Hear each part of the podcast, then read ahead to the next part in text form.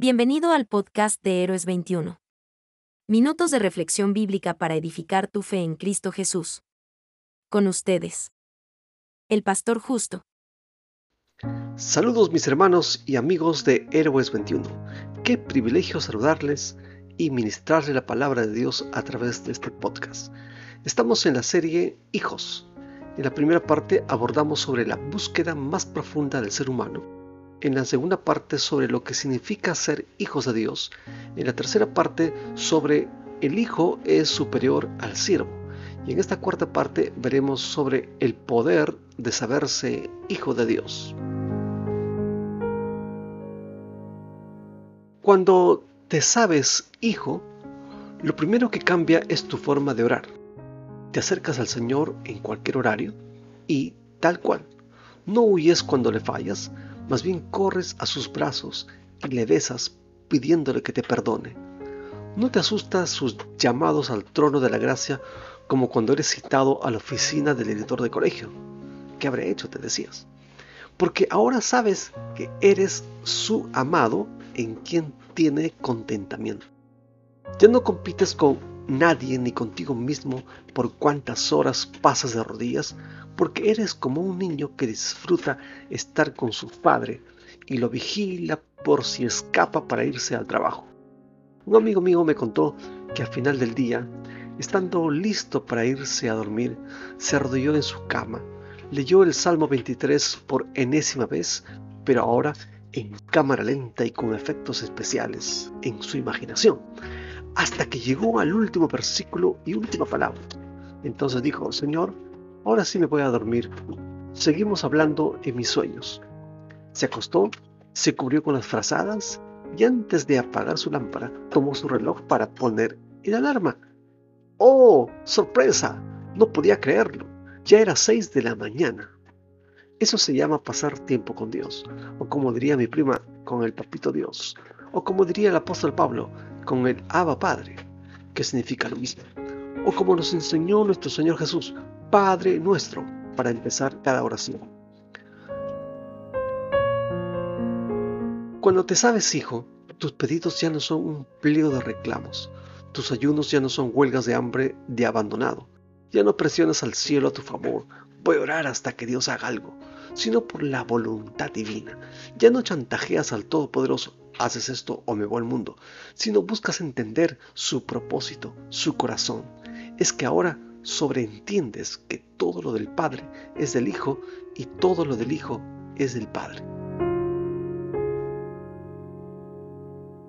Cuando te sabes hijo de Dios, tu forma de pedir es distinguible. Un niño sabe que su padre puede y quiere darle lo mejor, pero también sabe qué es lo que no puede y no quiere darle, simplemente porque no es ni bueno ni es lo mejor.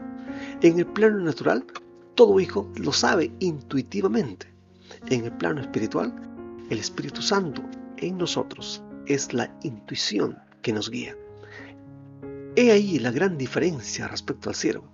Antes de Cristo, pedíamos y si recibíamos, era sin merecerlo.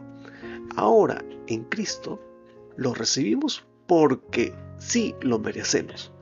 ¿Qué? ¿En serio lo merecemos? ¿Acaso un hijo nacido de mis entrañas no merece lo mejor de mí, su padre?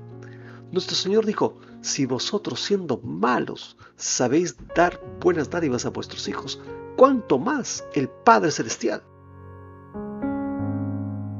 Cuando te sabes hijo, tu alabanza se eleva a nuevas dimensiones. Ya no te sientes como un actor que echa porras y es un guaripolero cada vez que pasa el anda del Señor.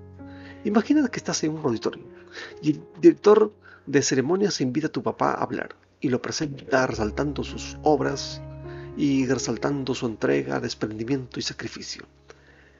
Dime, ¿cómo cambia esto tu ánimo?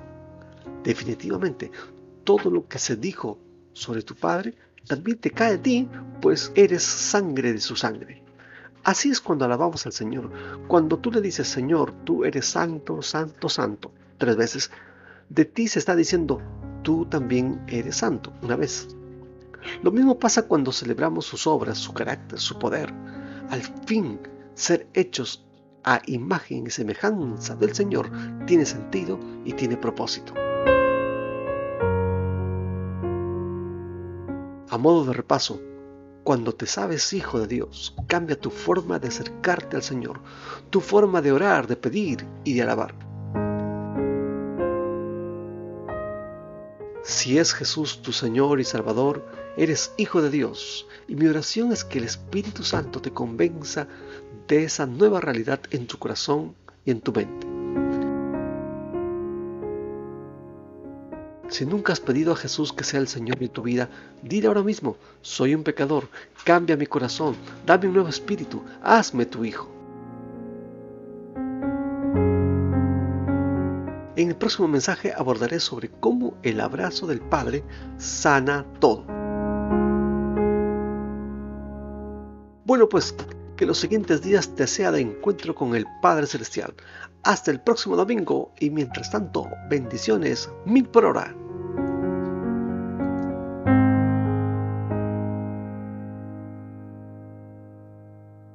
Es nuestra oración que estos minutos lo hayan edificado. Y para edificar a muchos más, por favor, compártelo con otros. Hasta el próximo domingo.